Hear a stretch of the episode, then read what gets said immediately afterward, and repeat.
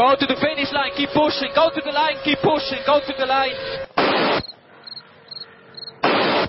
Avanti, Fer, avanti! I'm pushing, I'm pushing, don't worry. Don't worry, I'm pushing like a hell. Keep pushing, bellissimo. Keep pushing. Eh. Keep pushing, continua a spingere, fantastico direi, fantastico. Hey guys, this is ridiculous.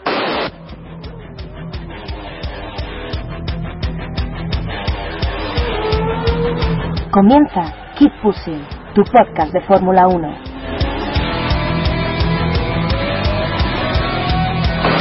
We have to remember these days. We have to remember these days. Fucking, fucking Raikkonen. What a fucking idiot. So give me a full power then. Oh, that was amazing, guys.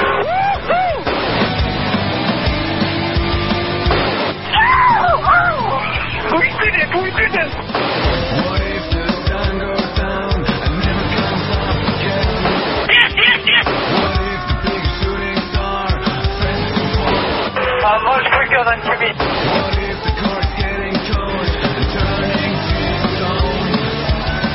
What if the... I think you have to leave a space. All the time you have to leave a space.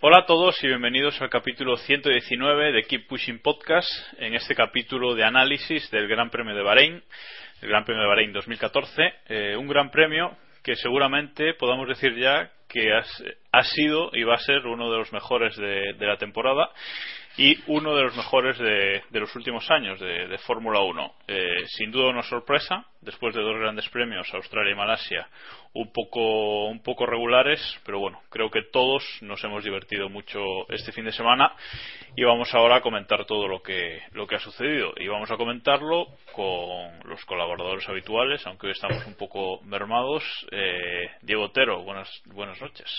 Buenas noches a todos, ¿qué tal? Iván y Jan, buenas noches. Muy buenas noches. Y bueno, Héctor se nos ha escaqueado, suponemos que de fiesta otra vez. Y por David estamos esperando y esperamos que llegue, que llegue un rato y pueda, pueda estar con nosotros.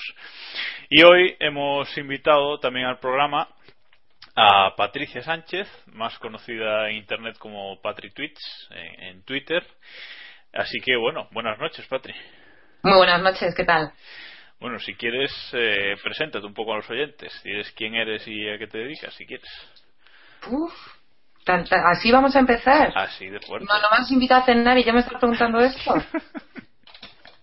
No sé, bueno, pues soy Patri, como bien has dicho, soy conocida por Patri Tweets, estoy en Twitter, soy periodista, o al menos lo intento, y ¿qué te voy a decir? Pues he hecho muchos directos, mucha tele, mucha radio, mucha web, mucho podcast ahora, y esperemos seguir haciendo mucho circuito. Y que te encanta la Fórmula 1, ¿no? Eso se puede resumir Sí, en, en si eso. tiene motor y ruedas y así, pues me vuelve loca.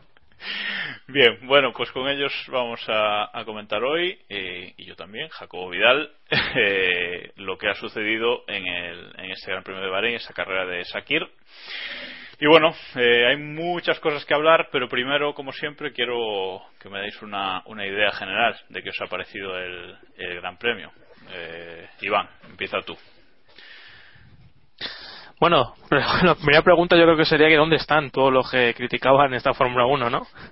Creo Se que marcharon, se marcharon a mitad del Gran Premio, no sé si lo viste. podemos pecar de oportunistas, pero bueno, en el fin de semana en el que Montechemolo, Todd y compañía fueron a Bahrein a hundir esta Fórmula 1, parece que le ha salido el tiro por la culata. Hemos tenido una carrera impresionante, incluso en la lucha por la victoria que los Mercedes han estado mucho más fuertes que el resto, nos han permitido ver esa pelea entre los dos y en el resto qué, qué decir hemos disfrutado mucho por, por las posiciones de podio con un Checo Pérez ahí ganándose el tercer puesto de forma espectacular y, y bueno poco que poco más que decir yo creo que es la mejor carrera de este año y de varios atrás Ujú.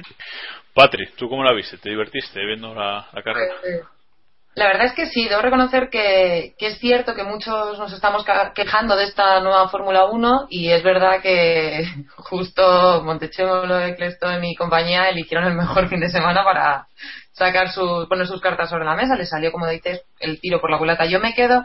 Es verdad que me gustó, creo que fue una carrera muy interesante, que fue muy, muy, muy divertida la lucha entre los dos Mercedes pero aún así sigo me gustaría ver luchas entre los equipos porque lo que he visto es doblete de Mercedes, doblete de Force India, si no llega a ser porque Ricciardo se les coló entre medio, doblete de Red Bull, de Williams, todos los dos Ferraris y lucha cada uno contra el de su equipo, que está muy bien, porque si de vez en cuando nos trae una imagen tipo Turquía 2010, pues a saltar de alegría. Pero yo creo que debería ser pues el Merce- los Mercedes contra Force India o contra ¿Sabes lo que te quiero decir? Equipo contra equipo. Y me faltó eso. Me fal- Vi mucha lucha entre compañeros de equipo, pero poca con el resto de los compañeros de la pista. Sí, sí que es cierto que están como muy, muy ordenados los equipos de, de momento, y no solo en este Gran Premio, ya, ya lo hemos visto en los, en los anteriores. Y bueno, Diego, tu opinión general sobre esta carrera. Eh, pues un poco en la línea de, de los demás. Me pareció una carrera súper divertida. Me lo pasé, me lo pasé genial. Fue, hay que darle las gracias a Mercedes por habernos dejado disfrutar de la lucha de sus dos pilotos en pista. Y sí, quizás Patri tenga un poco de razón en que falta un poco más de mezcla entre los equipos, pero yo espero que con la llegada de la temporada europea la- las cosas se aprieten un poco más. Quizás veamos más el salto entre los primeros equipos y los de mitad de parrilla, pero entre los grupitos debería haber más, más lucha entre equipos. Pues espero. Bueno, ya ha tardado un poco, pero, pero ha llegado. Buenas noches, David Sánchez de Castro. Buenas noches, buenos días a todos. Lo bueno se hace esperar, que dijo aquel. Bueno, ya que estás, eh, estábamos hablando sobre qué nos ha parecido en general el Gran Premio, esa visión, esa visión global. ¿Tú qué, qué opinas? ¿Te divertiste con la carrera? Ah, yo me, lo, me, me divertí muchísimo, me pareció la mejor carrera, evidentemente, de, de lo que llevamos de temporada. Tampoco hacía falta mucho. Y, y la verdad es que la carrera muy bien, luchas por todas partes, menos Ferrari, que no lucha porque no hay de dónde luchar. Y, y por lo demás muy bien. La pelea entre Hamilton y Rosberg me pareció espectacular. Espectacular. Ojalá en cada carrera les veamos así. Y, y bien, bien, bien. La verdad que un 9 para esta carrera. Solo un 9, bueno. Eh, en La perfección no existe, la perfección no.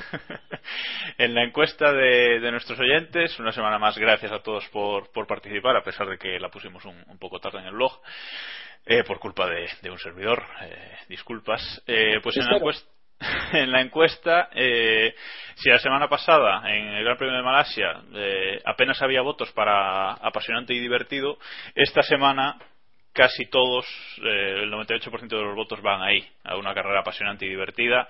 La mayoría de nuestros oyentes, el 58%, eh, le parece que la carrera de, de Bahrein ha sido directamente apasionante.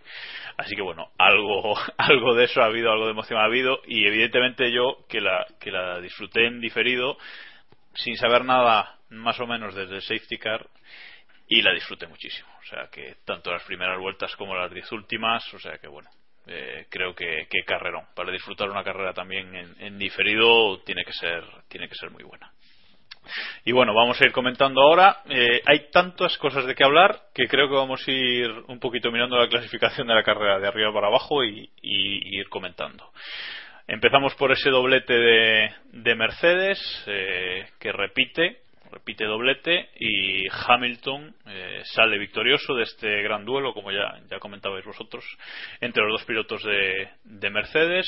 Eh, un segundo les separó a ambos, lucharon durante toda la carrera. El sábado Rosberg le arrebató la, la pole a su, a su compañero, o más bien Hamilton hizo un error en, en su último intento de Q3. Y bueno, eh, en otro mundo, a 24 segundos, eh, en solo 10 vueltas prácticamente tras el safety car, 24 segundos de ventaja con respecto a- al pelotón, digamos. Y en otro mundo, pero por lo menos vemos lucha entre ellos, algo que no, que no ha pasado con Red Bull en, en estos últimos años, ¿no? Eh, Diego. Bueno, no ha pasado con Red Bull, quizás porque los No pilotos de Red Bull, por- quizás porque los pilotos de Red Bull no estaban al- tan parejos como, lo- como parecen estar los de Mercedes. Al final este año estoy, estamos viendo también lucha en Red Bull y no parece que, al menos yo no creo que sea por una cuestión de cambio de mentalidad del equipo, sino por una cuestión de cambio de rendimiento de uno de sus pilotos. Eh, en cuanto a Mercedes, eh, fantástico. Creo que yo soy de los que siempre creyó en la victoria de Hamilton. Creo que eh, hoy por hoy Hamilton en su mejor nivel mm, puede barrer a Rosberg y, y es, Nico lo va a tener muy difícil para pelear el campeonato. Pero bueno, como dije al principio, gracias a Mercedes por permitirnos ver esa, esa maravillosa, maravillosa lucha entre sus dos pilotos. Patri, ¿te esperabas que Mercedes les dejara luchar de, de esa Sí. forma y al límite? Pero bueno, estamos empezando. No sé yo si la cosa sería lo mismo en la última carrera de la temporada y los dos luchando y con uno con más posibilidades de ganar. Ahí vendrían las órdenes de equipo. Por ahora, como no hay nada que perder y saben que todo es ganar, porque contra lo único que luchas son los factores externos y no el resto de pilotos en la parrilla, por ahora déjales sueltos. Pero que pasarán unos meses, puede que la cosa cambie. Por mí, lo ideal sería que el equipo mantuviera esta, esta idea de dejarles luchar. Y haciendo referencia a esas luchas, a mí me hace gracia las palabras de Hamilton, no sé si lo visteis, tras la carrera, mencionó que la lucha que tuvo con, con Nico, por un lado, por supuesto, le recordó a las batallas que habían tenido en su época de karting, en la que era al revés. Era Lewis el que siempre se ponía detrás de Nico y en el último momento, en la última vuelta, le adelantaba. Y de hecho, Hamilton está con el miedo de que Nico se lo hiciera en esta. Y lo que me llama la atención, por supuesto, es el punto en el que dice, no, esta batalla me ha recordado muchísimo a Indianapolis 2007 con, con Fernando. Que no habíamos visto luchar así entre equipos, yo creo que pues desde esa época, porque el resto tampoco hemos visto esa posibilidad de poder luchar. Bueno, y si consideramos lo que hizo Pérez el año pasado con, con Baton. Con Baton, sí. Yo te iba a Sí, si llegan, yo creo que si llegan a tener los, decía que si llegan a tener los cascos del, del año pasado, yo creo que más de uno hubiéramos visto la carrera contraria, ¿no? De, de Rosberg ahí aguantando bien y Hamilton siendo agresivo detrás, pero al final un poco de, de sorpresa que actuaran al revés. De Jacobo. No, quería, le iba a preguntar a, a Patri que, que en, ese, en esa lucha Hamilton-Rosberg, que ella de quién es más. Porque aquí en el podcast estamos un poco divididos. Es complicado, es complicado. Es verdad que de siempre preferiría a Hamilton. Me parece que es un tío que es, pues es un pura sangre. Pero no sé por qué me encantaría que Nico le diera pal pelo. Esa cosilla de ver un poco a ver qué pasa, ¿sabes? Igual que ha pasado con Ricciardo y, y Vettel, ¿sabes? Ese es el punto de "Ch, que no está solo. Sí, sí, de ver como que, que el líder eh, cae, ¿no? Un poco. digamos. Hombre, pero yo creo que los dos son excelentes pilotos. No sé si. Igual me equivoco, ¿no? Pero no creo que Nico esté al mismo nivel o dentro de esa puro- esos pilotos pura sangre. Pero creo que con esfuerzo y trabajo está demostrando que le puede plantar cara a cualquiera. Iván, ¿algo que decir? No, yo me gustaría que Rosberg le metiera mano también. Más que nada porque Venga, creo- mano, que sacara ahí su Bueno. brillo. eso, eso ya no me gustaría tanto. que sí te gustaría, requete, anda. No, digo que, que creo que sí que está mejorando mucho y, va a sacar lo, lo máximo de Hamilton. Y a mí me gustaría verlos a los dos a tope, como les hemos visto esta carrera. Aunque eh, hay que decir que a mí me decepciona un poco que Rosberg no fuera capaz de, de ganársela teniendo unos neumáticos, unos neumáticos mejores y estando ahí pegadísimo a él. Yo creo que con las vueltas que con las vueltas que tuvo yo creo que debería habérselo pensado mejor o haber medido mejor para adelantarle no Totalmente Y da- de acuerdo. Y David, que fallo de Rosberg con esa ventaja mecánica, digamos, que tenía no dar, eh, no, con- no conseguir la victoria. ¿no? Hombre, yo si, si fuera cruel recordaría una frase de Jaime Alguersuari durante la retransmisión, Dale. pero no la voy a hacer porque es que como me lía recordar frases de Jaime Alguersuari en la retransmisión, igual se nos va el podcast a cuatro horas. Eh, a mí me sorprendió que Rosberg no llegara bien al final de carrera. Eh, no sé si fue porque al final ese mensaje de, de Paddy Lowe diciendo eh, que tienen que llegar los dos coches al garaje frenó a, a Rosberg porque sabía que con Hamilton no iba a poder, por lo menos no iba a poder sin posibilidad de accidente, eh, o que realmente se quedó sin neumáticos. Ya la verdad es que hubo un momento en, los, en el que con neumáticos duros marcó, eh, perdón, con neumáticos medios, eh, marcó el mismo tiempo que Hamilton con blandos. Eh, y eso es una cosa increíble. o sea, alucinante. Y, y sí es verdad que quizá eso me sorprendió un poco, ¿no? Pero, pero bueno, como decía Patri, la temporada queda muchísimo y, y estas peleas quizá en Brasil las vemos más. Ahí quizá Rosberg se corta menos, evidentemente. Sí, pero fue extraño, ¿no? Durante la carrera también Hulkenberg parecía que se iba a comer el mundo y parecía mucho más rápido que Pérez y llegó el final de la carrera y fue Hulkenberg el que perdió posiciones. Luego hablaremos de Force India, pero puf, yo creo que la- el, combustible y el arriesgar y el controlar las temperaturas nos, nos lleva a engaño a veces eh, con los ritmos que llevan los pilotos durante las carreras. Bueno, pues si queréis pasamos ya a hablar de Force India, porque con, sin duda con Mercedes disfrutamos eh, un montón, pero también con Force India. Eh, curiosamente, esos son los dos equipos que nuestros oyentes han elegido como los mejores de- del Gran Premio. Force India con un 48% de los votos y, Mercedes con un 44%. Con lo cual, eh, evidentemente, ha- han destacado eh, en esta carrera y bueno, Sergio Pérez eh, logró un nuevo podio después de su paso eh, en blanco, podemos decir, por, por McLaren. Después de una lucha, como decíais, de tú a tú con, con Nico Hulkenberg, que, que finalmente acabó, acabó quinto. En parrilla salían Sergio Pérez eh, quinto y Nico Hulkenberg décimo segundo. Bueno, con la sanción a, a Ricciardo salía décimo primero, pero bueno, ahí está, décimo segundo en, en clasificación, que fue una sorpresa que no, que no pasara la, a la Q3. Pero bueno, luego en carrera eh, nos dieron guerra, otro equipo con motor eh, Mercedes, que evidentemente se han vuelto los grandes dominadores de, de lo que llevamos de temporada. Y bueno, también disfrutamos de esa lucha, ¿no, Diego?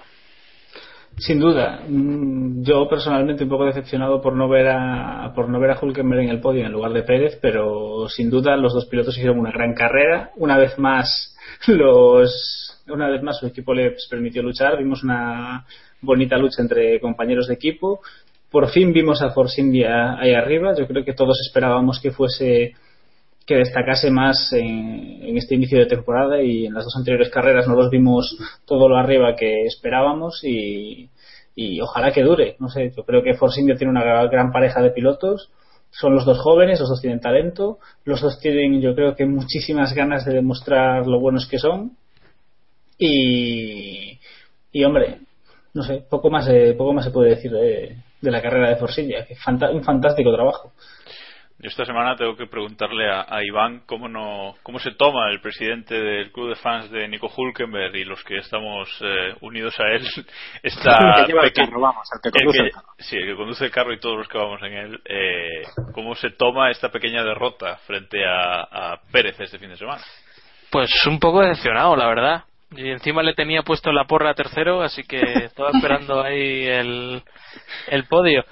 La verdad es que tanto en clasificación como luego en la fase final de la carrera no, no rindió como, como Pérez. Creo que en general no, se ha acostumbrado un poco en estas dos carreras, bueno, nos hemos acostumbrado, mejor dicho, a, a verle por delante, pero Pérez tuvo problemas tanto en Australia en la primera vuelta y, y en Malasia ni siquiera salió, o sea que creo que no, nos se acomoda se acomoda un poco esa, esa visión de que él estaba superando fácil cuando a lo mejor no no era tan así. Yo creo que es buenísimo para los dos tener un piloto al otro lado tan así y vamos él se ve con bastante buena cara Eh, cuando estuvo él en, en la foto de celebración y demás él estaba bastante satisfecho creo que sabe que tiene un coche bueno y creo que eso alivia cualquier cosa cualquier decepción temporal no el saber que vas a tener un coche bueno al menos durante esta fase del campeonato Patrick ¿tú también eres de Hulk o, te decantas más por Pérez? ¿cómo lo has visto a los dos? Pues yo creo que están los dos ahí. ahí. Es verdad que Hulkenberg siempre ha demostrado esos puntos de brillantez que a Sergio o esperábamos mucho de él y no nos lo ha demostrado o no hemos sido capaces de verlo. Yo al menos creo que Hulkenberg tiene algo que a Sergio le falta. Si es verdad que en esta carrera le salió todo mucho mejor a Checo. En principio es verdad que los Force India parecen ir muy bien. Esa salida de Hulkenberg que fue impresionante y cómo poco a poco va pasando de la posición decimoprimera a estar entre los de- que están batallando en cabeza para finalmente y tras el safety como pues eso perder ritmo como no sé si realmente el coche como dices, estábamos, están más pendientes de ahorrar en gasolina, de tener cuidado con las ruedas, de tal, más que el correr y competir entre ellos. En esta carrera yo creo que el trabajo de Checo ha sido impecable también. Y no podemos decir que ahora mismo estemos viendo una Fórmula 1 donde solo ganan los que más dinero tienen. Porque ya vimos cómo Force India se han comportado en los años anteriores. Es verdad que no han sido los, los últimos y los que siempre han estado doblados, pero no han estado en cabeza como están ahora. Nunca han tenido, excepto ese Brasil con Hulkenberg hace Bueno, unos años Spa- así. Sí, Eso. Con sí. O sea, que no, no le hemos visto ese brillo que podemos ver ahora. Es el motor, son los pilotos, pues no sabría decirte. No creo que estas carreras, por muy bien que lo haya hecho Force India, y esta definitivamente con lo que hicieron en Australia, la batalla que dejó al Ferrari casi exhausto, del Ferrari de Fernando Alonso. En Malasia también, Hulkenberg estuvo ahí, lo pudo hacer muy bien. Checo, pues con los problemas que tuvo en el coche no, no pudo hacer nada. Y en esta ha sido como la definitiva, pero de nuevo es un campeonato muy largo. Podrán mantenerse este ritmo, podrán seguir peleando ahí arriba y veremos una lucha real en la que podemos ver a los a los dos Force India empezando en una, en una posición similar y que luchen cara a cara a los a los Rosberg y Hamilton. No. No, sin duda nos van a dar guerra, porque ahora mismo eh, Force India están segundos en el Mundial, con 44 puntos, evidentemente a un mundo de Mercedes, pero bueno, vamos a, empezar, esto va a ser una lucha por el segundo puesto este año, me parece. Y luego Nico Hulkenberg está, está tercero en el Mundial, 28 puntos, también a un mundo de, Hamilton, que es el segundo de los Mercedes. Pero bueno, eh, David, ¿tú qué piensas? ¿Que va a ser un poco espejismo esto de Force India o que nos van a dar guerra durante, durante todo el año? Hombre, no sé si no sé si hay posibilidad de que de que Force India esté ahí arriba toda la toda la temporada, pero está claro que están en un momento un momento dulce, ¿no? Sobre todo por el contexto que les ha rodeado. Eh, el motor Mercedes es con diferencia y va a seguir siendo el mejor motor durante toda la temporada y el Force India es un coche bueno, sin llegar a ser el mejor de la parrilla, es un coche que está ahí si a esto lo unimos a un pilotazo como como eh, Hulkenberg, pues en principio no debería evitar eh, estar ahí arriba, por lo menos entre los cinco primeros, del tercero al sexto, eh, de manera más o menos constante. Vamos a ver también esto cómo, cómo evoluciona cuando se llega a Europa, cuando lleguen los grandes premios un poquito más más complicados como Mónaco, Canadá, etcétera, y, y vamos a ver si, si resisten los coches, ¿no? Que eso es otra de las dudas. Sin duda, esa es otra, otra duda que queda, que queda ahí en el aire. Bueno, dejamos a Force India eh, atrás. Como Adrián Sutil. Chistaco. Y hemos hablado hasta ahora de Lewis Hamilton, de Sergio Pérez, dos de los, de los eh, pilotos que han elegido nuestros oyentes como los mejores de, de este Gran Premio. Hamilton con un 32% de los votos y Sergio Pérez con un, a ver, dejadme que lo encuentre, con un 21% de los votos.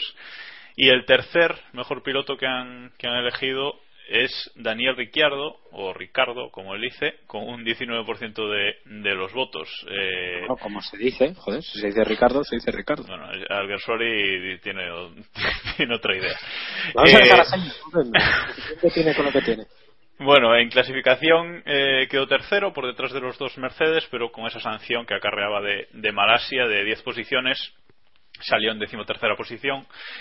Pero luego en carrera, eh, pues lo hizo muy bien, también con los problemas de su compañero eh, logró adelantarle y finalmente se coló entre los dos eh, Force India, como comentaba Patri antes, eh, y acabó la carrera cuarto. Eh, por fin, una, parece que tuvo una carrera tranquila, sus primeros puntos de- del año, 12 puntitos, está ahí en, décima posición del Mundial. Y bueno, quería preguntaros si os está sorprendiendo en este, en este inicio de año, David. No, ¿por qué me, me vas a sorprender? No. Porque, Es- había, es que- porque había poca fe en él, más que nada. Bueno. Bueno. No, no sé. Yo, la verdad es que se está cumpliendo bastante lo que lo que yo veía, pero vamos, eh, vamos a ver si esto lo mantiene, ¿eh? que quiero verlo yo, pero no sé. Me sorprende que me digas que sí me sorprende. No, no sé. Bueno, hay gente, hay gente que le está sorprendiendo. Esperaba. Pero entonces- eh, Sí, Patri. ¿eh? Entonces es gente que no sabía nada de la trayectoria de, de Daniel, tampoco. Seguro que también entre esos que se sorprenden ahora por lo que está haciendo, se sorprendieron también cuando le pusieron en Red Bull en vez de poner a, a otra persona. Claro, claro, que no es que tanto habéis mencionado hoy. Sí, sí, por supuesto. Lo que, lo que quiero decir que, este chico cuando en Abu Dhabi en su test de jóvenes piloto consiguió marcar el mismo tiempo muy igualito que, que lo hizo Vettel, no hubo tanto el revuelo como cuando lo hizo Carlos Sainz Jr., pero el chico lo hizo y lo hizo muy bien. Unos cuantos años antes, pero estaba muy, muy bien hecho. Y ha demostrado que puede estar ahí y que el coche, por un lado, tiene ritmo y que él sabe llevarlo. Ahora, que las comparaciones son odiosas y que pase esto justo cuando el otro australiano se ha ido, pues uff, pues seguro que hay alguno en casa que se está tirando de los pelos. Pero ¿qué vamos a hacerle? Bueno, por- lo compensa porque habrá mucho australiano contento, triste tras la marcha de, de Weber y contento y contento al ver esto. Pero sorprendente no es. O sea, el tío es, es buen piloto. Por supuesto también que son las primeras carreras y que todo todavía está por, por ver, pero el chico tiene manos. No, no, sí. A mí un, un poco, un poco me sorprende este rendimiento inicial tan fuerte que, que ha tenido, no porque sea mal piloto, pero más que nada lo decía porque mucha gente eh, esperaba a, otro Weber, ¿no? Un piloto, pues más o menos eh, bueno, pero que no que no le salían las carreras o por lo que fuese, ¿no? Pero bueno, lo decía más, más que nada por eso, pero ya veo que, que la opinión general es que es que nos sorprende. Diego, Pues ese duelo sí. con Eh, yo, yo, al igual, al igual que Iván, eh, a mí me sorprende, a mí sí me sorprende. Yo no me esperaba un rendimiento así de, Daniel Ricardo. Sí que, o sea, obviamente no era, no me esperaba que se arrastrase por la pista ni mucho menos, pero no me esperaba un rendimiento tan sobresaliente. Creo que lo ha hecho realmente bien, que ha destacado tanto en clasificación como en carrera, que por su parte ha hecho todo lo que ha podido en estos grandes premios, ha destacado en las tres carreras, que no es fácil.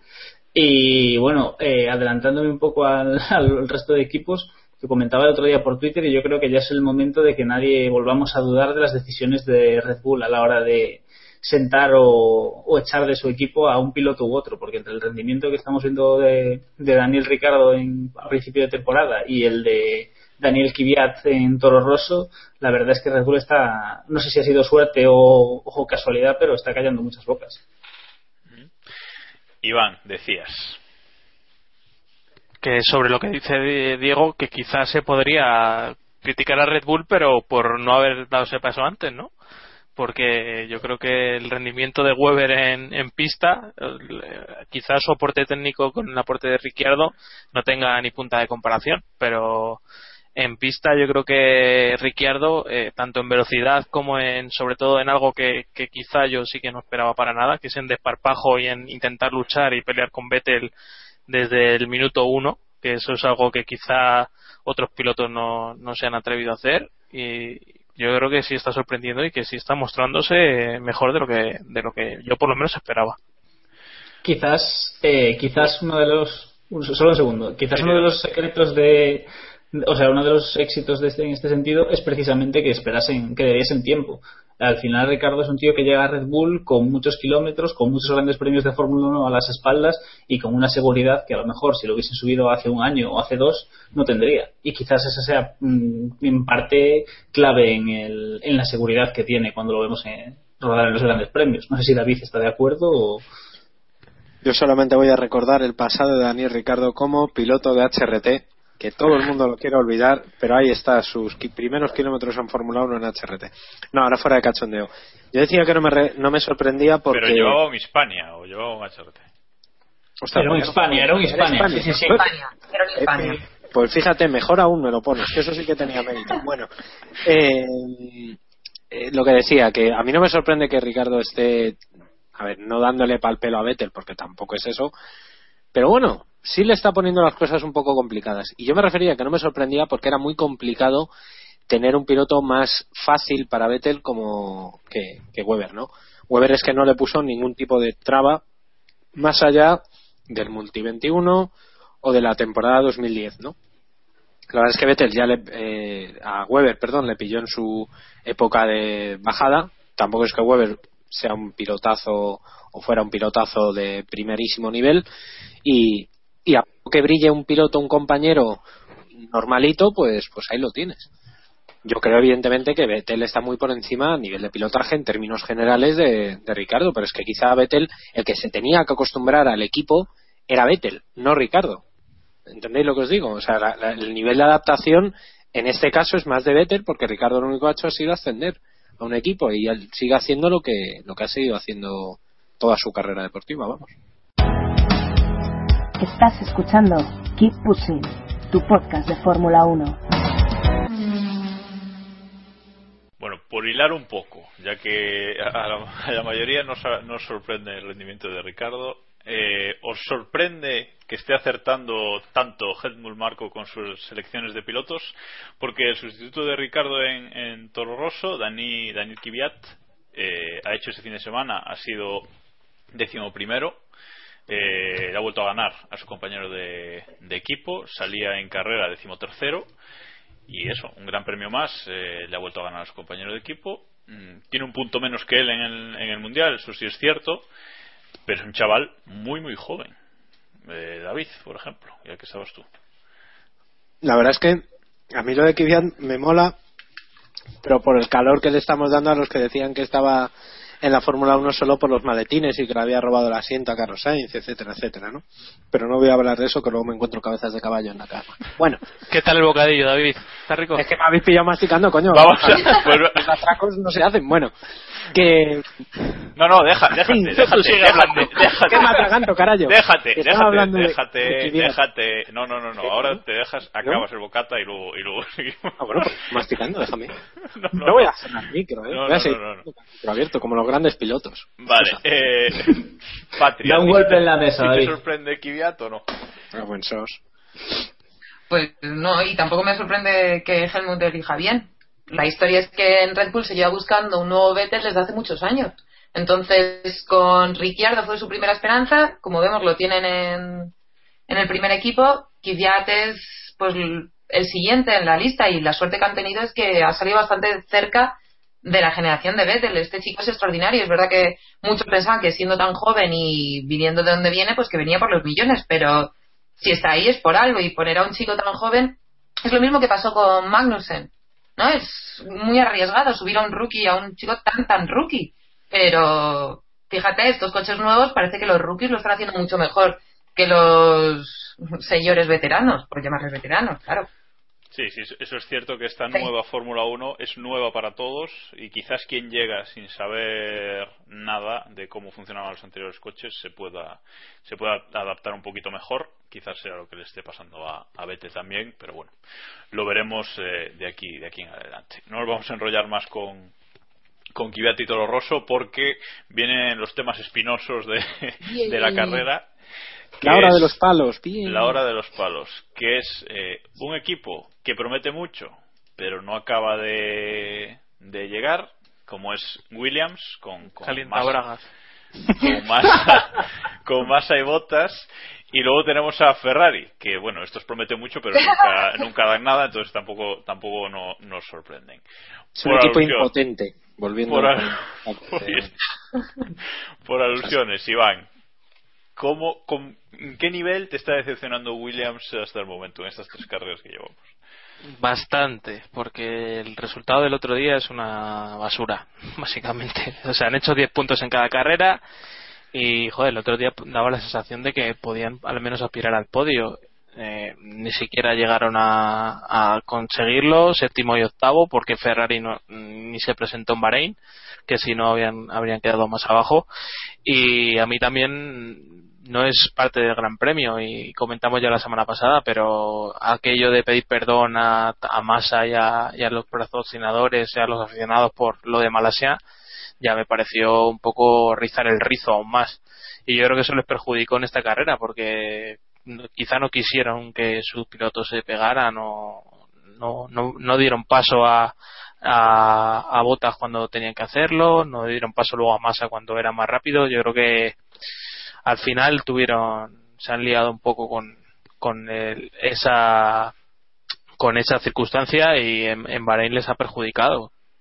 Sí, se, se han liado porque han querido, porque por ejemplo Sí, Red sí. Bull ha dado órdenes de equipo en este Gran Premio. Es cierto que Vettel tenía algún problema en el coche, pero eh, da igual. Le han dicho que que Ricciardo era más rápido que lo dejase pasar, lo deja pasar, ya está, se acabó, se acabó la historia, no hay por qué no hay por qué liarla pues como, como, como el lío que tiene ahora ahora Williams Williams dentro. Luego lo deportivo han tenido una degradación que yo creo que no ha tenido ningún otro equipo, por lo menos de los de cabeza. Eh, me resulta rarísimo porque apenas probaron cuando las cuando lo- en las pruebas que se han hecho que se hicieron por la noche. Ellos tenían muchos datos de Bahrein, pero tenían datos de Bahrein de día, con 15 grados más. Y, y luego eh, creo que eso le- les ha perjudicado. Yo no sé el enfoque que, que han hecho de este fin de semana, pero está claro que es otra carrera en la que han sacado menos partido de, del que podían haber sacado.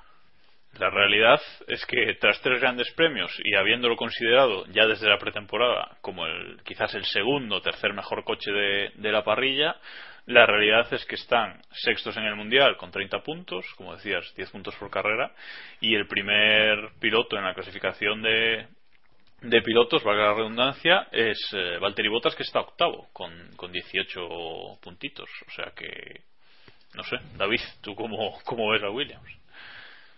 No, la verdad es que yo a Williams le veo el, el quiero y no puedo. Evidentemente tienen coche porque el coche va, va bien, pero tienen más problemas de los que nos estamos dando cuenta. Eh, Botas no rodó prácticamente en todo el fin de semana. Los primeros kilómetros o sus primeros ensayos consistentes de, de este fin de semana fueron el sábado. El- los primeros libres se los perdió porque estaba Felipe Nasser en, en el coche y los segundos no sé si llegó a rodar o rodó prácticamente nada. Es decir, no ha sido un fin de semana nada, nada fácil para, para Williams y quizá luego lo han acabado pagando en, en carrera. Como decía Iván, han tenido una degradación increíble y no creo que les, que les viniera nada bien el, el safety car. O sea que no ha sido una buena carrera de Williams, que se queda otra vez en ese intento de llegar a algo, de, de, de volver realmente a donde, a donde parece que pueden llegar. Sí, porque cuarto botas en parrilla, eh, finalmente octavo en carrera. Eh, no sé, Patrick, si a ti te han decepcionado. Bueno, pues, pues aquí soy yo la que no está del todo de acuerdo con los comentarios, porque, a ver, creo que en principio, es verdad que parecía que Williams iba a estar muy bien este año y también viendo que lleva motor Mercedes. Pero quizás es nuestro problema que estamos, o que esperamos demasiado de este equipo. Le vimos rodar en Bahrein y ya estamos diciendo que, vamos, que iban a ganar el campeonato y porque, claro, como lleva a Martini, pues eso lo hace todavía más rápido. ¿Sabes lo que te quiero decir? Que no podemos estar pensando, Eso mola, eso mola. Hombre, es que Salraya hacen rápido cualquier coche. Vamos. La historia está en que esperábamos mucho de ellos y no parecen haber respondido a nuestras expectativas. Pero si vemos las palabras de Claire, Claire Williams dice que están contentos, que ellos sabían dónde estaban y dónde están, y que no se han sentido sorprendidos, que es más, esas expectativas, expectativas que habíamos creado nosotros, más que lo que realmente hay ahí. Es verdad que, jo, es que podían haber hecho mucho más y no lo han hecho, pero dime, Iván, si tú has visto a los Williams en otras temporadas y no te me remontes a los años de Catapum para hablarme de ellos, ¿cuándo hemos visto a Williams ahí arriba? ¿Cuándo Pastor Maldonado en su vida soñó con un Williams Hace como do- este? hace dos años. Así está Botas que vuela. como este, ¿no? Hace dos años, sin ir más lejos. Bueno, el Gran Premio de Mm, España, bueno. pero aparte de eso. Bueno, el, el caso no es, Bueno, no es eso. no, pero el, el- el- tema es que A ver, Iván, organicémonos, dale. No sé, yo mantengo la historia de que Alonso, Vettel o, o- o Hamilton habían sido campeones con el coche de 2012. Pero claro, si con Maldonado y Bruno, pues ¿qué le vamos, qué le vamos a hacer? No, pero que- si, si no sirve de nada rememorarnos, o sea, yo creo que es, es evidente que está mucho mejor que el año pasado, o sea, eso es evidente, como le pasa a McLaren, pero que a lo mejor era está estás perdiendo las oportunidades que a lo mejor no vas a tener dentro de tres meses. Esa es a lo que yo me refiero, que a lo mejor vas a tener tres oportunidades de hacer podio este año y se te están escapando. Bueno, en ese sentido sí que lo veo más allá, pero Claro. creo que la victoria de Barcelona no se puede contar como buenos resultados porque durante el resto del año tampoco hicieron tanto. Es verdad que esa carrera, tanto la clasificación como la carrera, todo salió perfecto, el coche estaba al gusto y salió que ni que nada. Yo entiendo que para ti es uno de esos días importantes en tu vida, pero Bueno, bueno, era Maldonado, tampoco. Williams lo viene haciendo bien cuando venían quejándose del coche, pues ni se sabe. Y es verdad que los pilotos influyen, pero tanto, es como aquello que decían, ¿no? Es que con el, con el Red Bull de- del año pasado, del anterior, ponías ahí a cualquiera de, de los periodistas que están en el paddock y ganan la carrera como Vettel. Pues no, tampoco es así. Bueno, Hombre, eh, yo estoy viendo ahora mismo los resultados de ese año y, y hizo Maldonado eh, dos primeras filas, dos otras dos segundas filas, otras dos o tres terceras filas, o sea que cali- calificó entre los entre los seis primeros seis o siete veces en el año, o sea que yo creo que había coches para más, pero bueno, que bueno, eso ya no es el debate. Os voy a, os voy a, a traer de las orejas a, a 2014 otra vez, porque tenemos que tenemos que avanzar. Eh, Quizás ha decepcionado más el resultado final de Williams, porque durante la carrera los dos pilotos lucharon por el podio. O sea, estuvieron tercero y cuarto luchando entre ellos gran parte de la carrera y finalmente ves que te superan los dos Red Bull y los dos Force India, sobre todo los Red Bull, quizás sea más, más sangrante y eso sí que pues eh, puede llegar a, decepcionar un poco, pero bueno, vea- veremos que quieren que nos eh, da Williams de, aquí en adelante, si pueden remontar un poco o, o van a decepcionar, a decepcionar otra vez. A ver, hablando de decepción, los he mencionado antes, Ferrari. Eh, que está el tema que arde. Diego, que, que me estás muy callado hoy. Eh, eh, ¿Cómo calificamos lo de Ferrari? Eh, vamos a ver, clasificación, Kimi Raikkonen sexto, que dices, bueno, eh, Fernando Alonso décimo, directamente, sin mejorar su tiempo de la Q2 en la Q3.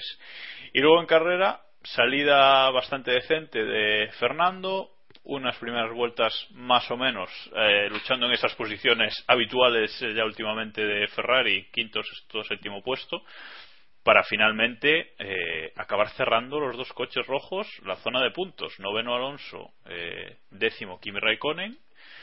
Ferrari está quinta en el mundial con tres puntos más que Williams. Y bueno, Alonso está cuarto, pero cada carrera que pasa va bajando un, un poquito más. Eh, yo lo calificaría como lo esperado. Ferrari, es decir, Pero tan mal. en una, en una, a ver, en una temporada con grandes cambios como esta, en la que hay un factor que parece bastante más determinante que en otros años, como es el motor, o un factor común a todos los coches, más determinante como es el motor, eh, eso hace que los coches con motor Mercedes destaquen más sobre el resto y quede un poco más en evidencia las carencias de, de Ferrari. Pero poco más. La verdad es que no me, no me sorprende. Hombre, obvi- obviamente quizás nadie esperaba verlos tan mal, verlos noveno y décimo en carrera y sin poder casi luchar contra, contra sus rivales, pero tampoco es, tampoco creo que ninguno de los que estamos aquí esperásemos mucho más de Ferrari en Bahrein o incluso en esta temporada. Hombre, Sí. pers- personalmente me esperaba bastante más, pero bueno, David, poquito. ¿tú cómo Tú te lo esperabas, tú te esperabas más de, de Fernando Alonso, pero de Ferrari de verdad esperabas Bueno, más. sí, sí, vale. Ahí estoy de acuerdo, ahí estoy de acuerdo. Eh, David, por ejemplo. Hombre, eh, vamos a ver, fue un. No sé, yo es que un fin de semana que empieza con un mecánico poniéndole. Bueno, un mecánico no, miento. Un equipo de mecánicos profesional del equipo Ferrari, escudería que lleva más tiempo en la Fórmula 1, poniéndole un neumático de un juego y los otros tres del otro, eso no puede acabar bien en la vida. En la vida. Lo que me sorprende es que los coches acabaran, los dos, que ya me parece un éxito. O sea, está ahora mismo Ferrari sumido en una vorágine de, de despropósito generalizado, en general, ¿eh? O sea, no funciona nada bien, el coche no hay un Cristo que lo sujete, no tienen velocidad, no tienen tracción, la salida decente, bueno, la salida no fue mala, vamos a dejarlo ahí, pero decente, decente fue lo que hizo Massa, que eso fue un salidón espectacular como no se ha visto en los últimos años. Eso es una salida. Lo que hizo Alonso fue, bueno, me, me, medio bien. Y ya lo de Kimi, eso ya es, bueno, para comer aparte. Porque Kimi se está marcando una temporadita que telita, ¿eh? Telita la temporadita que se está marcando Kimi. Ya no solo por, porque Alonso le esté dando en todas las, eh, en casi todo lo que se ha disputado, vamos, en- creo- no sé si la ha superado Kimi en las dos clasificaciones este sábado y poco más. Y poco más, No, porque Kimi- luego en Kimi- carrera no, lo- no la acaba de confirmar, o sea que. Kimi se ha librado, se ha librado este gran premio del premio Bandera Negra por, por otro tema del que hablaremos más tarde, pero sí que. Porque ese premio ya debería tener nombre propio, pero. Sí, sí, no adelantemos, acontecido. No adelantemos, no adelantemos. Pero es verdad que Ferrari, Ferrari bueno, ya el vodevil de ver allí a, a Monty y al señor Ferrari allí tal, uno me voy, tal, no sé qué. O sea, ese, ese es un despropósito de equipo que ahí deberían empezar a rodar cabezas de Alonso para abajo. Así lo digo. Patrick, ¿qué opinas tú de ese ridículo de Ferrari y sobre todo de esa imagen de Luca Di Montechemolo en el box marchándose antes del final de la carrera como derrotado, ¿no? Una, una imagen muy derrotista de- del presidente de la escudería. Es un poco ridículo porque, claro, él lo hace para que se vea su postura. Y su postura es que no le gusta esta nueva Fórmula 1. Sin embargo, creo que no fue la carrera más apropiada para coger y decir, me voy porque estos son dos taxis. Él ha dicho básicamente esto, que es que es muy duro ver a un Ferrari sin velocidad en la recta. Pues entonces, coño, saca el látigo y pon algo de orden ahí dentro, que eso lleva siendo un equipo de despropósitos desde hace ya varios años. Entonces, si no tienes estructura, no tienes organización, si todo dentro va, pues cada uno para un lado, si como se dice, si en el barco no reman todos en la misma dirección, pues así salen las cosas como salen. La historia es que es verdad que la gente pues tenía muchísimas esperanzas en Ferrari y tenían como esa idea de que quizá con estos nuevos motores pues veríamos el renacer de Ferrari que pues era borrón y cuenta nueva para todos y que quizá ahí podría destacar la escudería. Y no lo ha hecho. Y no lo ha hecho porque parece que nada de lo que ponen en funcionamiento funciona. Y eso pues yo no sé si es pues influye todo, esa estructura, ese rollo, pues eso, el peso de Montechemolo en el equipo, el peso de todo lo demás y la desorganización tremenda que hay ahí. No, lo cierto es que Ferrari en los últimos años ha cambiado prácticamente todo de, de Domenicali hacia abajo y no se ha solucionado no se ha solucionado la, la situación. Quizás habría que cambiar un poco hacia arriba, ¿no, Iván? Hombre, yo creo que está bastante claro el discurso de, de Ferrari. Yo creo que con la Fórmula 1 si nos va bien es perfecta y si no, pues no, no nos gusta. A veces a mí me apetecería que, se le diera la, la Fórmula 1 ideal que Ferrari quisiera para ver que, quién ganaba, porque creo que tampoco iban a ganar ellos, por lo menos con el mismo equipo que tienen ahora.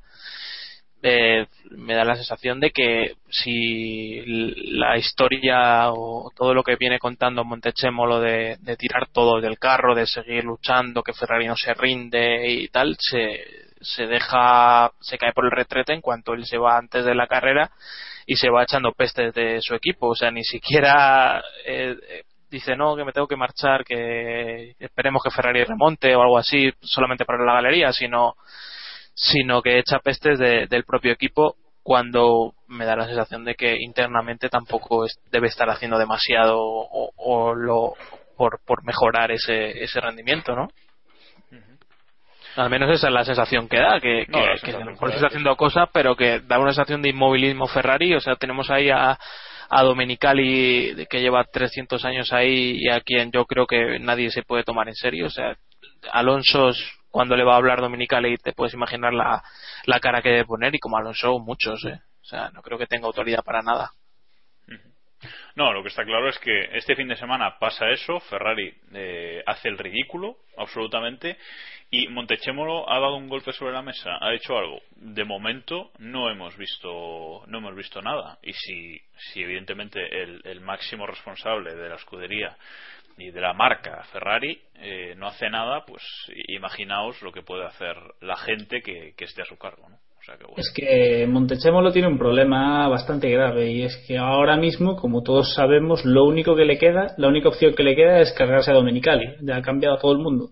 Se ha traído a Fernando Alonso, no le ha salido bien. Se ha traído ahora a Kimi Raikkonen, no le está saliendo bien. Ha cambiado a jefes de equipo, ingenieros, solo le queda Domenicali.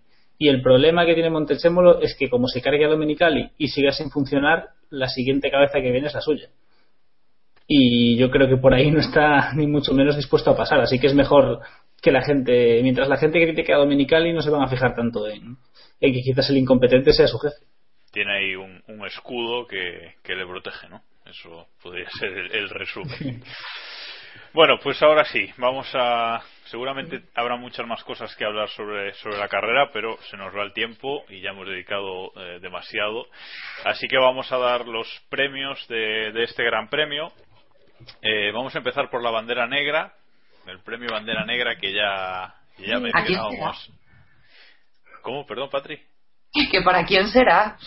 ¿Para quién Sorpresa, será? sorpresa. Sí, sí, sí, sorpresa, Y estoy sorpresa. súper intrigada. Pues todos eh, los miembros del post del podcast, perdón, hemos votado por eh, sí, hemos votado por Pastor Maldonado y el 92% de nuestra audiencia eh, también ha votado por Pastor Maldonado. De momento es el premio más unánime que creo que hemos dado esta temporada. El otro 8% no vio la carrera, ¿no? Vale. El- ojo, hay un voto para Sebastian Vettel, Ya te di digo. tú por qué, y otro para Nico Rosberg. No, Claro que sí. Resto- y uno para Massa. Bueno, Hay uno para. Ah. Joder, pobre masa. ya es palo por palo, ¿eh? Bueno, vamos a comentar. Estos premios normalmente los damos rápido, pero lo de Maldonado, lo de Maldonado hay que hay que comentarlo. Eh, sale de boxes con el Lotus eh, en la parte media de la carrera y directamente se carga a, un teleñeco, como nosotros cariñosamente le llamamos a, a Gutiérrez, a Esteban Gutiérrez, eh, que estaba haciendo la primera curva tan tranquilo y le viene eh, Maldonado y prácticamente lo embiste.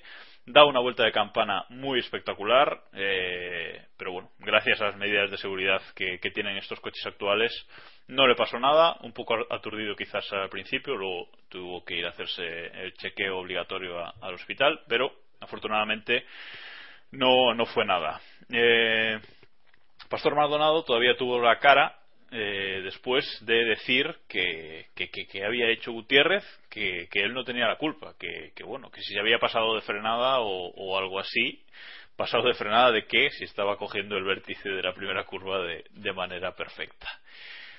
Rapidito, ¿queréis valorar la, la actuación de Maldonado? Patri, a ver. Pues yo creo que aquí es que estáis obviando lo más importante. No es culpa de Pastor Maldonado. Es que No, no visteis bien las imágenes. Son estos coches que tienen morro de palanca.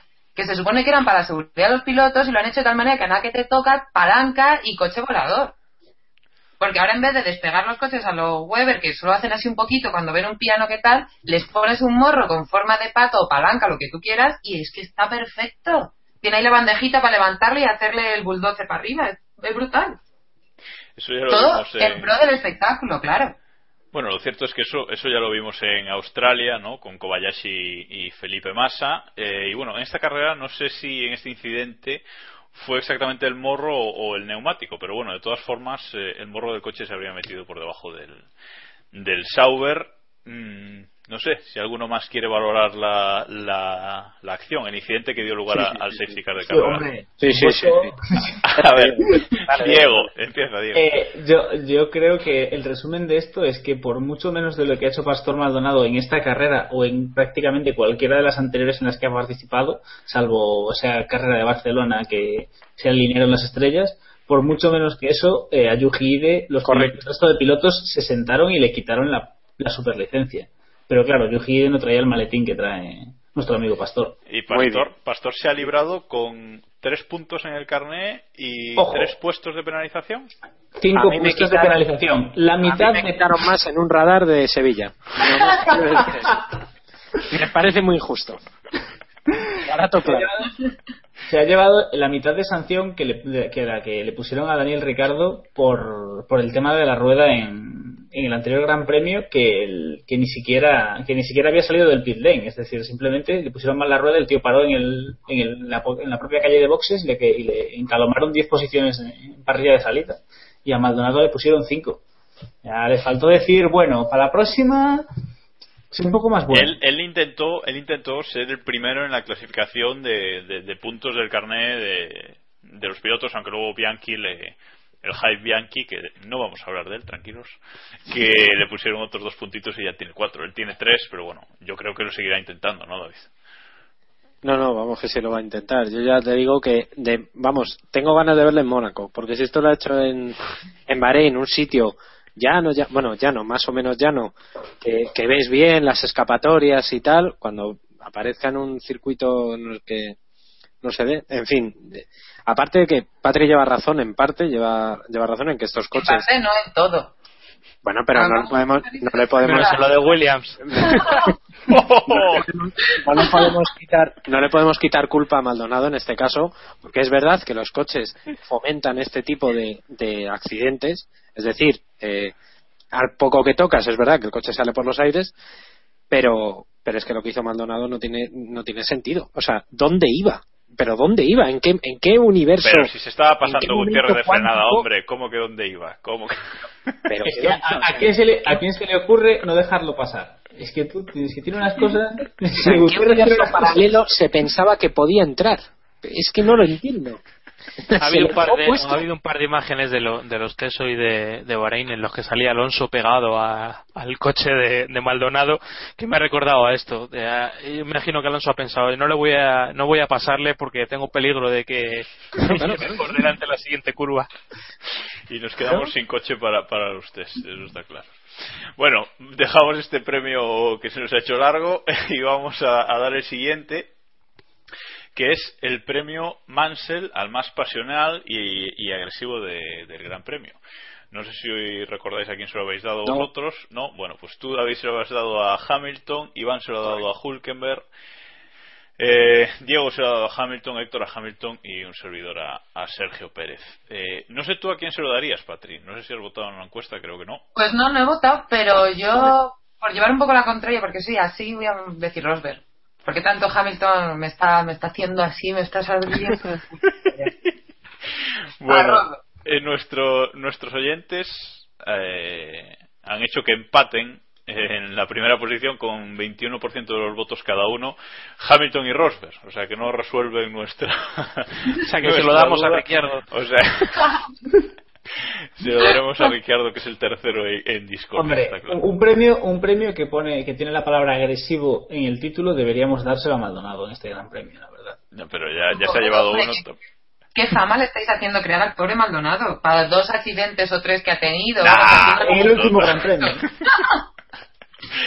Y el último premio de, de la semana, el último premio de Gran Premios, es el premio Prost al más inteligente y, y calculador del Gran Premio, que, como tampoco lo recordaréis, eh, David se lo has dado a Sergio Pérez, Iván también. Iván también y Héctor también, y Diego se lo ha dado a Alonso y yo se lo he dado a, a Hamilton. Y a tomar por culo. Y a Alonso. tomar por culo. Patri, ¿tú a quién se lo darías? Uf, uf. Está difícil, ¿eh? Esta carrera ha sido, ha sido de mucho pensar. Pues diríamos, yo creo que Checo por no volverse loco y no deleitarnos con alguna de esas cosas que ya hizo en Mónaco y mantenerse ahí y decir, bueno, pues un tercero no está nada mal. Vamos a dárselo a él. Bueno, pues nuestra audiencia opina como yo y se lo ha dado a Lewis Hamilton con un 44% de, de los votos. Ese es el nivel, señor. Desde luego. Ese es el nivel. Y antes de pasar a la siguiente sección, esta semana hemos metido una pequeña, bueno, una pregunta extra en el, en el cuestionario, ya que yo me había perdido la, la carrera en directo y tuve que verla después en, en diferido y fue un carrerón, que yo digo que fue un La carrerón. pregunta es si te dejaron de hablar, ¿no? Por no verla en directo. No, la pregunta, la pregunta es si yo debería ver eh, más carreras en directo o directamente no ver ninguna en directo para que sean carrerones. Aunque yo digo que la culpa fue de la Rosa, que este fin de semana no, no estaba en Bahrein. Pero bueno, Ah. nuestros oyentes, que son muy simpáticos, nos han dejado algún comentario que, que- que voy a leer, porque bueno, también, ya que les hacemos la pregunta, pues eh, mostrar, mostrar nuestro agradecimiento. No sé si esto lo diría personalmente, pero bueno. Dicen que a pesar de que a pesar de que según yo la culpa la culpa es de otros o como digo de la rosa que habría que repetir experimento en China hacer una colecta por Twitter y pagarme un spa en una casa rural sin tele que no lo veo mal o sea si lo queréis hacer yo, yo me parece bien eh, otro dice que, que sí, que por supuesto, que hay que echarme los domingos de casa y pasar una foto por los bares cercanos para que me prohíban la entrada. Bien. Eh, también di- dicen, eh, esto es repetido, que me encierren junto con De La Rosa y personas todavía peores me Qué dicen buen- que... Qué buena tarde, ¿eh? De La- Sí, sí. Pero hay personas todavía peores que me desean que, que sea encerrado junto con Montechémolo. O sea, mu- muchas gracias. Y hay otro que dice que, que quién es ese. Le pregunto- decíamos eh, Jacobo, arroba Vidal Pascual, dice que quién es ese. Yo es que distingo entre la voz del carajillero, la voz del señor mayor y las voces de niños que hay por ahí. Super fan de ese tipo. cada uno que se dé por que se dé por, por aludido. El carajillero es Héctor.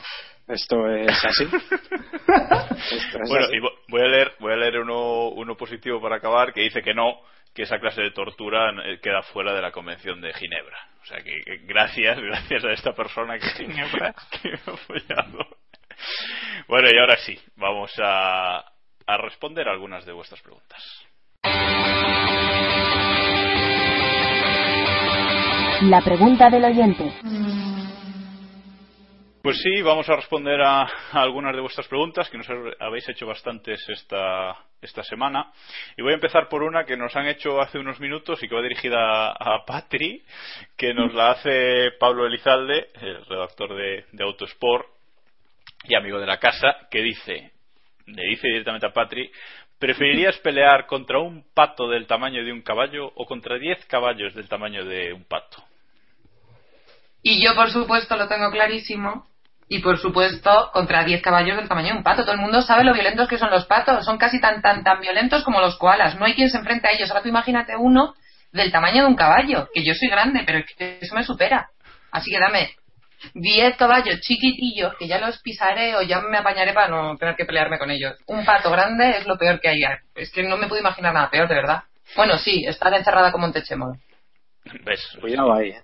Cuidado 10 ahí. caballos, son- 10 caballos son los que tiene el motor del Ferrari de Alonso, ¿no? Pero debe ser Y 10 caballos del tamaño de un pato. Un caballo chiquitito. Bueno, tras este off topic vamos con otro. David Plaza nos pregunta, de- arroba de Plaza V, nos pregunta, ¿Bahrein o Bahrein? Y yo respondo que se dice Bahrein. Ya está, esto ya, ya lo tenemos respondido. Eh, siguiente. siguiente pregunta. Vamos, vamos con una, con una serie ahora. Eh, nos pregunta arroba dom barra guion bajo pacote. ¿La inyección de, de estos motores es directa o indirecta? Eh, dice que, que él cree que este año con el tema de la gasolina les interesa lo, lo primero. Y bueno, a no ser que me corrijáis, decirle que sí, que este año la inyección de los motores turbo es directa, ¿no? No me corrigís. sí. No, no, sí, sí lo es. Eh, nos preguntan también que, que qué opinamos de que, de que Luca de Montechemolo se ausente antes del término de, de la carrera. Bueno, ya esto creo que ya, que ya lo hemos comentado. Eh, ¿Lo echaríais directamente de Ferrari? Una ronda rápida. ¿Lo echaríais ya de Ferrari, David? Si no podemos. O sea, quiero decir, no es suyo. O sea, quiero, no, no se puede De echar a sí tú, mismo. de ser tú el presidente de Fiat, ¿echarías a Montechemolo ahora mismo? Sí, posiblemente sí. Diego. Bueno, es que primero echaría a Dominicali, pero sí, les echaría a los dos. Sí, sí, sí, sí. Sí, yo Vale. echaría a Montechémolo y ya que el sustituto echaría a Dominicali. Yo le pondría a contar tuercas, como hacía él a, lo, Qué a bueno. Dyer y esta gente. Sí, Aldo Costa con tu tuerca. A, a fregar el taller, ¿no? Como aquel. Sí. y Patrick, ¿tú le echarías? Yo a él y a muchos otros. Equipo nuevo, todos a la calle. Esto teníamos que hacer un poco, a lo mejor le sirve como lección y a lo Steve Jobs. Te echan de tu empresa, te montas otra y sale muy bien. Pues ahora que se vayan y se monten otra y poner a alguien en Ferrari que funcione. ¿No? Sí, no, no. eh, Está claro que el equipo ahora mismo como está y como lo han cambiado no funciona, así que algo, algo hay que hacer. Nos pregunta arroba smurfdeu eh, si ha tocado techo, si creéis que ha tocado techo McLaren este año, si, han justificado ya la temporada con, ese podio en la primera carrera del año y, y ya que Mercedes no les va a ayudar demasiado este año, si ya están pensando en 2015, pues eso, después de ese, de ese podio. David, ¿qué opinas? No, hombre, yo creo que no. Eh, en principio, a ver, es que llevamos tres carreras, joder, no seamos tan exagerados. Me imagino que volveremos a ver a Magnussen en algún podio de rebote. Pavo Pollo tendrá que. Pavo Pollo es Baton, para quien no lo sepa. Eh, me imagino que llegará a hacer algo, pero, joder, todavía no. Aunque el ridículo que han hecho en esta carrera es espantoso, pero digo yo que. que ¿Veis. ¿Veis a Ferrari con opciones de ganar este campeonato? O sea, pregunto así, en, en general a todos, un sí o un no. A ver. Cero. ¿No? Diego, ¿Mm? ¿Perdón? ¿Cuál era la pregunta? ¿Ves? Bueno, que está comiendo también. ¿Eh? Que si Ferrari tiene alguna opción de ganar este campeonato. Pero esa es una broma. No, la pregunta, en serio. ¿Cuál era la pregunta? Vale. Que sí que es eso, de verdad. Pero ¿cómo va a tener alguna opción Ferrari de ganar el campeonato? Bueno, No, vale. obviamente no. Queda, queda claro. Eh, sí, pues eso también nos preguntan si nos pregunta arroba keiser-soce que, que si Ferrari está trabajando ya en el coche de 2016 y digo yo que si no está trabajando ni en el de 2014 ¿cómo va a estar pensando ya en, 2000, en 2016? Eh, nos pregunta arroba hilariel de Arabel que ya nos ha hecho alguna otra pregunta que otra y esta parece ser que no se la contestamos la ha repetido para este para este episodio La misma pregunta. la misma pregunta, que dice que, que si es cierto que cuando un equipo puntúa en el campeonato de Fórmula 1, la FIA pasa a pagarle los traslados. Dice que nunca supo si esto era un rumor o, o no. No sé, Patri, si tú sabes algo al respecto. Yo lo que me suena, y estoy hablando de memoria, ¿vale? Es que la logística va por FOM. O sea, es la F1 la que se encarga de todo eso. Sí, sería. Que no es. Y lo que yo creo, y a lo mejor me equivoco porque de verdad que estoy hablando de, de memoria, creo que todos los equipos están incluidos, que hay unos, habrá unos fees y eso, pero la logística es para todos por igual, no que si tú puntúas te llevamos los coches y como no, te jodes y los tienes que cargar tú, no. Sí, en principio, de lo que yo lo que yo sé es eso, que la logística está igual para todos. Sí, no, la, la cuestión es esa. La, la logística, en principio, la paga la, la paga la FOM. Sí, seguro. La FOM, la FOM. Vale, eh, también nos hacen alguna pregunta al respecto de, bueno, de este tema de que McLaren ahora está mencionando a, Alonso en Twitter y que Ferrari por su parte también en Twitter eh, como que alaban a, Fernando, por ejemplo, creo que hoy o ayer eh, pusieron un tuit de tratando que decía así, tratando de mejorar el coche para nuestro hashtag maestro hashtag alo 14 o Uh. Quizás es un poco excesivo, ¿no, Iván? Pues no sé, la verdad es que no creo que tengan nada de, casual la- las menciones de McLaren, al menos no creo que quieran decir exactamente que vayan a por Alonso, que quieran tirar los trastos a, Fernando, pero sí que creo que ese veto que había un poco velado hacia el asturiano en McLaren, creo que ha pasado a mejor vida y me parece que es lo natural, o sea que no tiene por qué destacarse. Ya más adelante en el año hablaremos eh, más de ese tema Alonso McLaren, que a Iván seguro que le apasiona hablar sobre este tema que nunca, que nunca se ha Iván, hablado. Iván creo que quiere... Más que el otro, más que el otro, más que el otro. Sí, más- Iván creo que quiere, nos quiere comentar algo de Vettel y Ferrari. que no Sí, sí, algo, algo- algo de eso. Algo de eso hay. Bueno, nos pregunta también arroba Artu barra baja code y, y arroba diemate, nos preguntan sobre Pastor Maldonado, bueno, ya, hablem- ya hemos hablado bastante de él, pero eh, hay una pregunta que es un, digna de ronda rápida y todo eso se las voy a hacer, que es de arroba diemate, que nos dice, ¿cuántos años de cárcel le echaríais a, Par- a Pastorcito por lo que hizo el otro día? David, un número. Pues siendo estrictos y teniendo en cuenta que eso se puede considerar agresión, un sustito de un año, ahí lo dejo, eh, se lo merece. Pero no, no, con eso no, no va a la cárcel. Eh, Diego. Es verdad. Yo, por reincidente, ¿eh, perpetua. Yo creo que una perpetua estaría bien. ¿Qué dices, Iván? Que tiene antecedentes, entonces no sé yo si. Ah, vale, claro. Claro. Sí, sí. ¿Tú, Iván? Yo no sé, yo creo que con no correr en China, yo creo que estaría bien el tema. Bueno, y Patrick, tú que lo apoyas, tú nada, ¿no? Tú le dirás. Yo diría que todo depende de si huyó o no huyó cuando los oficiales vinieron a comunicarle la sanción para la próxima carrera y porque claro, si huyó y no se dio cuenta de que estaba huyendo, entonces no es sanción y no tiene ningún la problema. moto o la Rozó, rozó el, el sour de Gutiérrez solamente. Claro, pero si solo lo tiró un poquito y, lo, y si lo tiró fue porque estaba ahí mal aparcado. Aquí no aparca un coche ahí en la curva, ¿eh? ¿A quién se le mete en la cabeza? Es que tienen unas cosas aquí y cárcel, cárcel. ¿vale? Que, cárcel. Anda que no tendríamos que encerrar a muchos otros, pero por otras cosas. Bueno, y vamos con la última, con la última, que esta se va a hacer solo a David, eh, que es de arroba ester3107, eh, conoce, conocida de Iván, eh, que, dice, que, que dice, atento David, Ojo, Mira. cuidado. Vila del Prat o Alguersuari. Tienes que tomar esta ¡No! doble ¡Qué decisión. buena! ¿Me puedo arrancar los pelos de los huevos por detrás antes Pregunto. Vale, No. no. Fuera de cachondeo. Vila del Prat. Porque por No, lo menos. no. No, hombre, Sí. no. Uf. En Uf. desacuerdo con el resto del bueno, no, espera, es que no lo sé, no lo sé. Mi parte que quiere sentido del espectáculo quiere que Alguersuari sea presidente del gobierno, por lo menos. Todos tenemos una Gersuari dentro. Sí, lo que pasa es que él tiene dos. Es el, es el problema. Sí, sí, sí, sí, sí. Yo os digo una cosa, y esto lo recomiendo a todos, por favor, si veis Antena 3 gratis eh, las carreras, eh, al día siguiente buscad como sea los resúmenes de la Fórmula 1 de Movistar. Por favor, de verdad, vuestro sentido del espectáculo lo va a agradecer. Es el Así- si consejo estáis- de Sánchez Castro. Si estáis un poco tristes o así, eso os lo, os lo arregla todo. Bueno, venga, vamos a, a dar puntos, que hoy no sé cuánto, cuánto vamos a durar.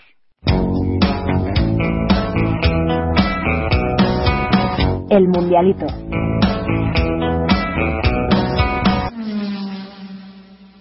Bueno, vamos con el mundialito, en el que ya sabéis, damos 3, 2 y, y un punto a los pilotos que personalmente nos han parecido los mejores de la carrera y menos uno al, al A Maldonado. al- en esta carrera sí, en esta carrera es a Maldonado, obligatorio, pero bueno, se, se lo podéis dar a, a otros.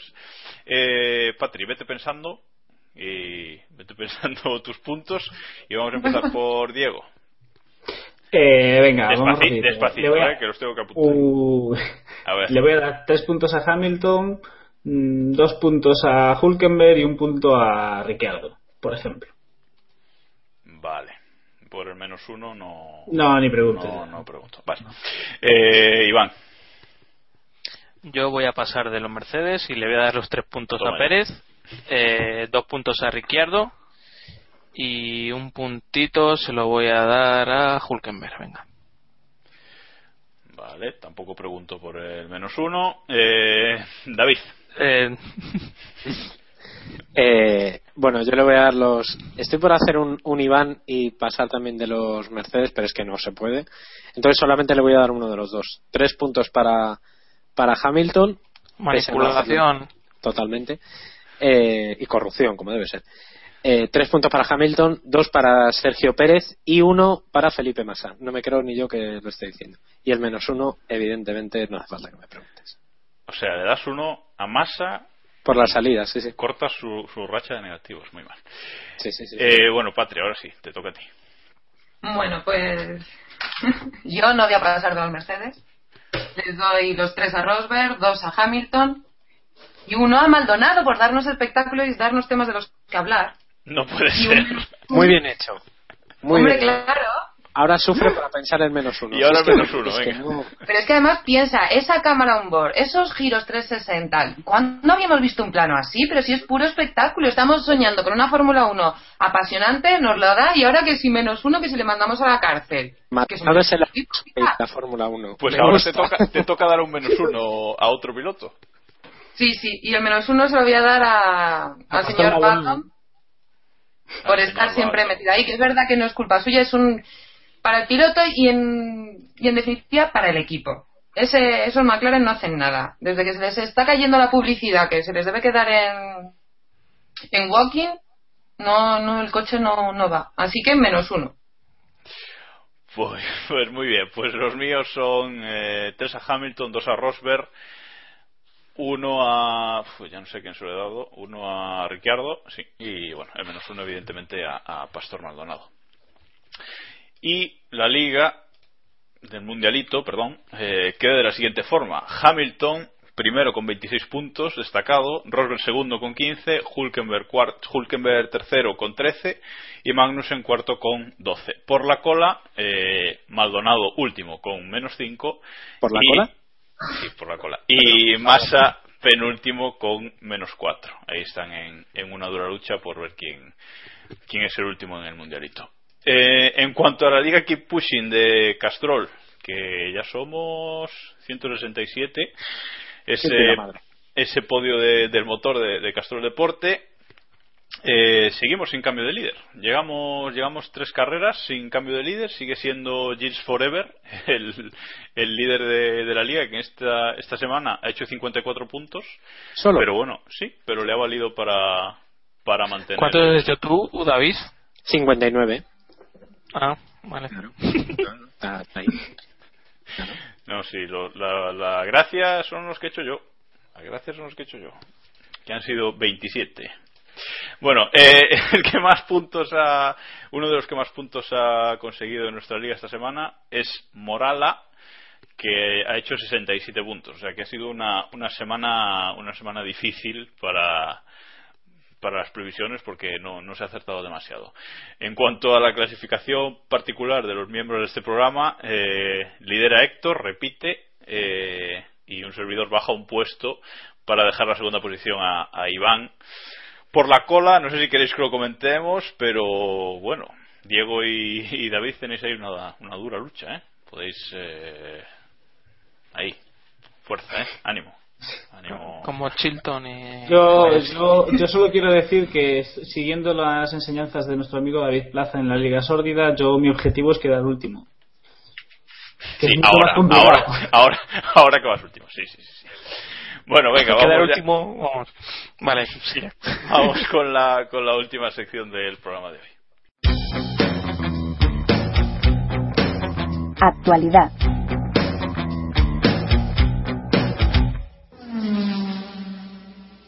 Actualidad, que hoy hay bastante, pero no nos podemos enrollar porque ya vamos eh, pasadísimos de tiempo, así que bueno, vamos a comentar solo eh, algunas cosillas por encima. Tenemos eh, cuatro noticias importantes del fin de semana.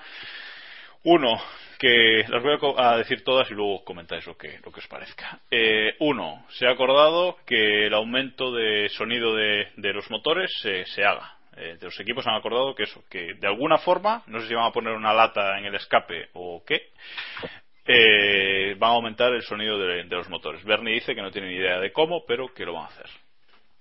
Segundo, y, y siguiendo con Bernie, es que empieza a amenazar con hacer de la GP2 la nueva Fórmula 1, eh, llamarlo eh, GP1, con menores costes, coches no, no mucho más lentos que los de la Fórmula 1, y hacer una nueva categoría. De nuevo, amenaza con la GP1, que ya no es la primera vez y, y todos lo recordamos. Eh, también Bernie ha dicho que hay dos equipos, que habrá dos equipos nuevos en 2015, eh, entre 2015 y 2016. Uno se supone que es el equipo de Hash, el equipo. No. eh, ¿No? No, la- eh, se ha complicado. Quien haya leído este martes Autosport verá que parece ser que el equipo de Jim Haas está no lo tiene tan claro, no tiene tan tan asegurado su futuro económico. Bueno, Así que no pues sé qué entonces, equipos dicen. entonces, entonces no, me, no me mojo, porque uno parecía ser el de Coles y otro el de Hash, pero. si me dices Hombre, que Bernie ha dicho que, que lo tienen acordado, pero que no sabe si llegarán. Que es como no decir nada, básicamente. Sí, básicamente. Y el dentista, fíjate tú. Eh, El dentista. ¿Tú sabías el dato, Patrick, que Coles es dentista? Porque David no. Es que de Coles, lo que me han contado, me han contado tantísimas cosas que hay veces que uno no sé qué es realidad y qué es mentira. Pues la mitad, más o menos, más o menos la mitad. De, de manera aleatoria puedes elegir cuál es verdad. Bueno, y la última noticia que creo que ha salido hoy, esta mañana, que es que se abandona el techo de coste para 2015. O nadie se lo esperaba, ¿verdad? Eh, No, no, no, no. Nadie se esperaba que. Sorprendente, totalmente.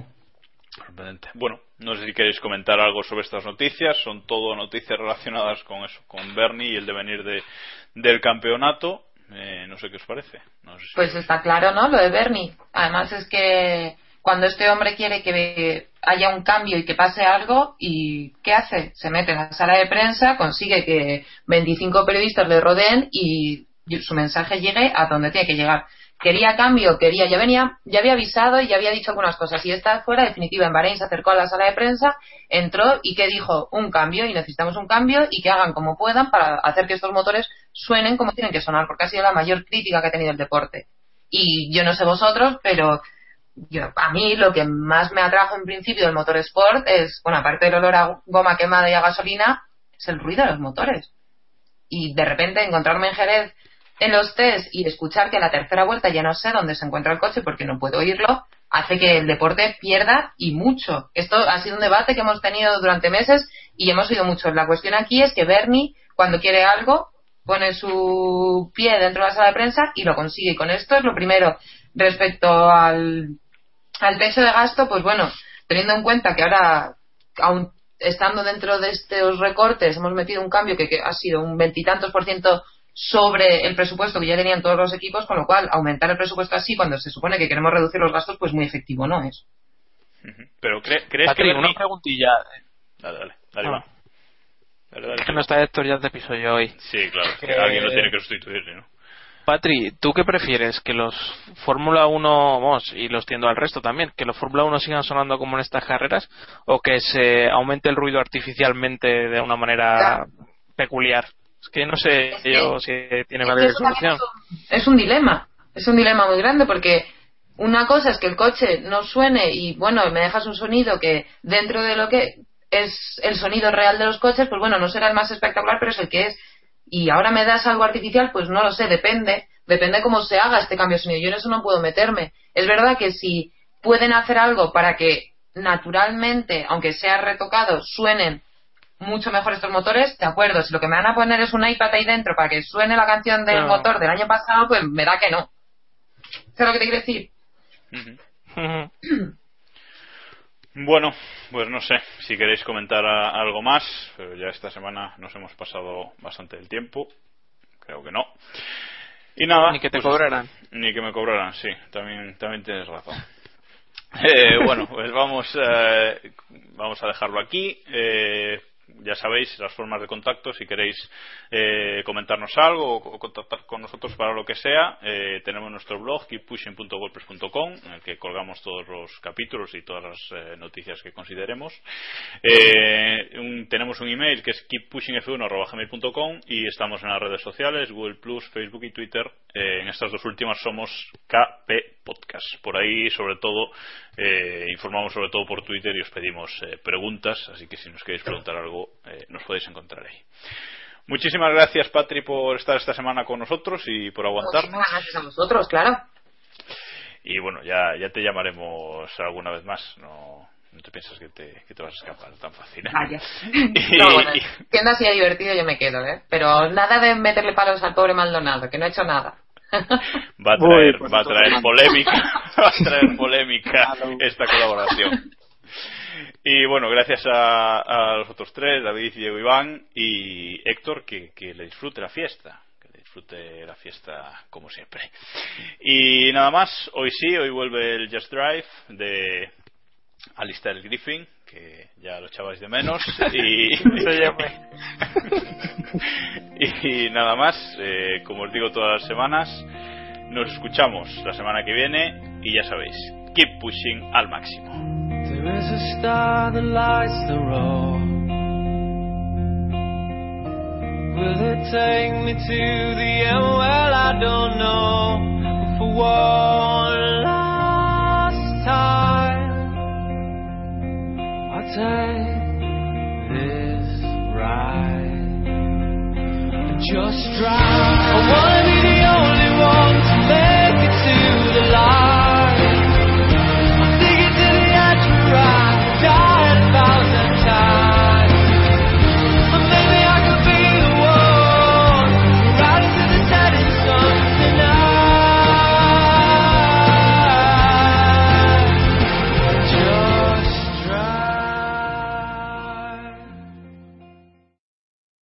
Y si pusiéramos a Sena con un Toleman, no lo hizo tan mal, ¿eh?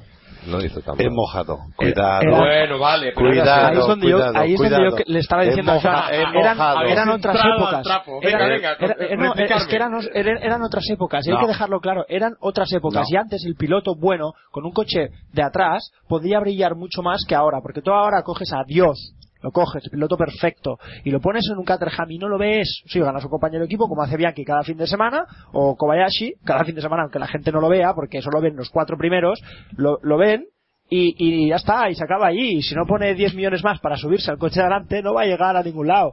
Y, y antes, lo que pasaba antes con, con Senna y demás, tú podrías brillar, porque antes no contaba tanto la aerodinámica, el aspecto técnico y tal. Y antes eran dos manos y una que, que, que, que cambiabas de marcha con una mano y te jugabas la vida. Entonces allí el piloto cuenta como las motos, que un Marc Márquez puede ganar con una Honda y se sube a una Ducati y igual no te gana, pero te queda entre los tres primeros. Bueno, bueno. Punto. Y ya está, porque ahí se juegan la vida y el piloto es mucho más importante que aquí. Basta, eso sí. Juan. Es que, juro que... ¿Otro golpe?